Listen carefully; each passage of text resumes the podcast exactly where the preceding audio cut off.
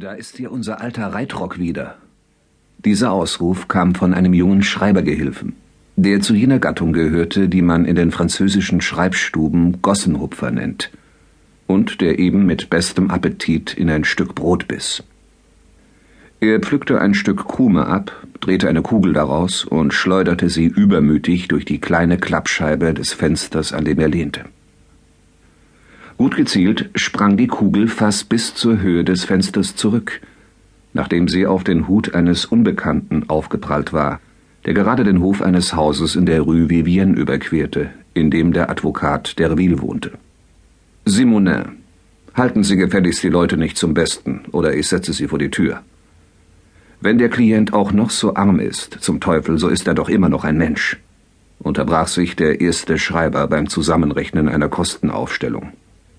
Der Gossenhupfer pflegt, wie das auch bei Simonin der Fall war, ein Bursche von 13 bis 14 Jahren zu sein, der in allen Schreibstuben unter dem persönlichen Regiment des Oberschreibers steht und alle Hände voll zu tun hat, um neben den zu den Gerichtsdienern zu bringenden Vorladungen und den zum Justizgebäude zu tragenden Eingaben auch noch dessen private Aufträge und Liebesbriefe richtig zu besorgen.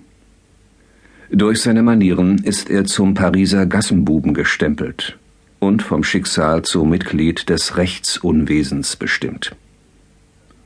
Fast immer sind Jungen dieser Art grausam, zügellos, unlenksam, schmieden dabei Reime, sind durchtrieben, habgierig und faul.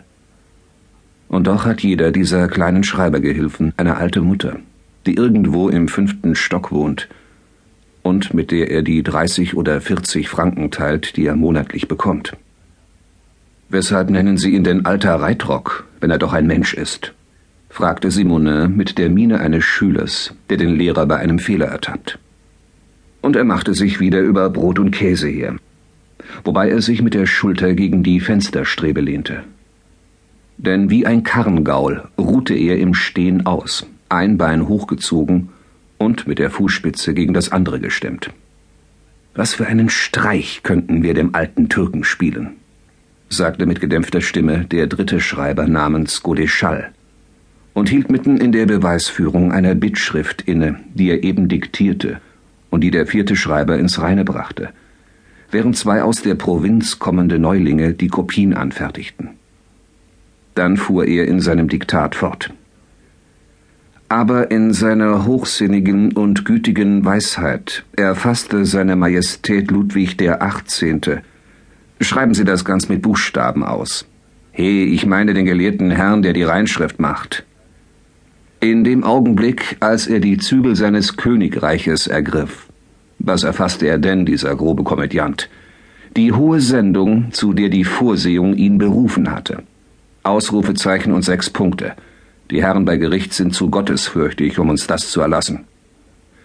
Und so war, wie aus dem Datum der unten erwähnten Verordnung klar hervorgeht, sein erster Gedanke, das durch die entsetzlichen, traurigen und so verhängnisvollen Ereignisse unseres revolutionären Zeitalters hervorgerufene Elend wieder gutzumachen, indem er seinen treuen und zahlreichen Dienern, zahlreich ist eine Schmeichelei, die dem Gericht gefallen wird, allen ihren Besitz, soweit er nicht verkauft war, zurückgab, sei es, dass er zu den Staatsgütern, sei es, dass er zu den ordentlichen oder außerordentlichen Krongütern, oder sei es endlich, dass er zu den Schenkungen der öffentlichen Einrichtungen gehörte.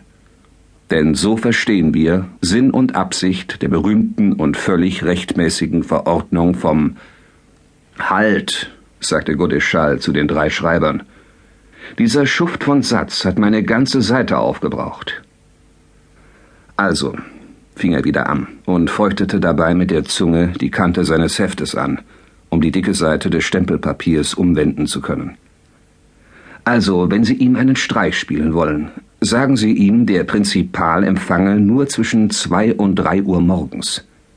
Wir werden ja sehen, ob er kommt, der alte Halunke.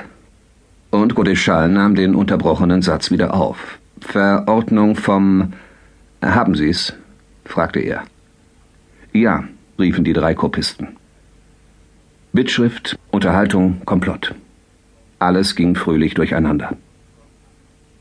Verordnung vom Nun, Papa Bukar.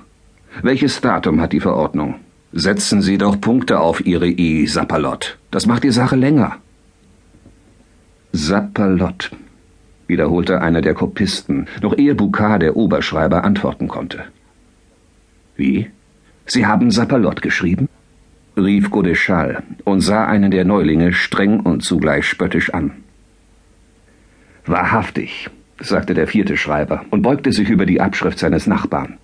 Er hat geschrieben, setzen Sie doch Punkte auf Ihre I und Sapperlot mit B. Alle Schreiber brachen in schallendes Gelächter aus. Ja, aber Herr Ure, Sie wollen aus Mortagne sein und halten Sapperlot für einen juristischen Ausdruck, rief Simone. Löschen Sie das sorgfältig aus, sagte der Oberschreiber. Wenn der Richter, der den Kostenanschlag für das Aktenstück macht, so etwas sieht, wird er sagen, eine solche Sudelei sei keinen Heller wert. Sie bringen den Prinzipal ja in Ungelegenheiten. Machen Sie mir nicht wieder solche Dummheiten, Herr Ure. Ein Normanne darf eine Bittschrift nicht liederlich schreiben. Das ist das Gewehr über für den Gerichtsschreiber. Verordnung vom, vom, fragte Godeschal. Sagen Sie doch von wann, Boucard? Vom Juni 1814 antwortete der erste Schreiber, ohne von seiner Arbeit aufzusehen. Ein Klopfen unterbrach den Satz der weitläufigen Bittschrift.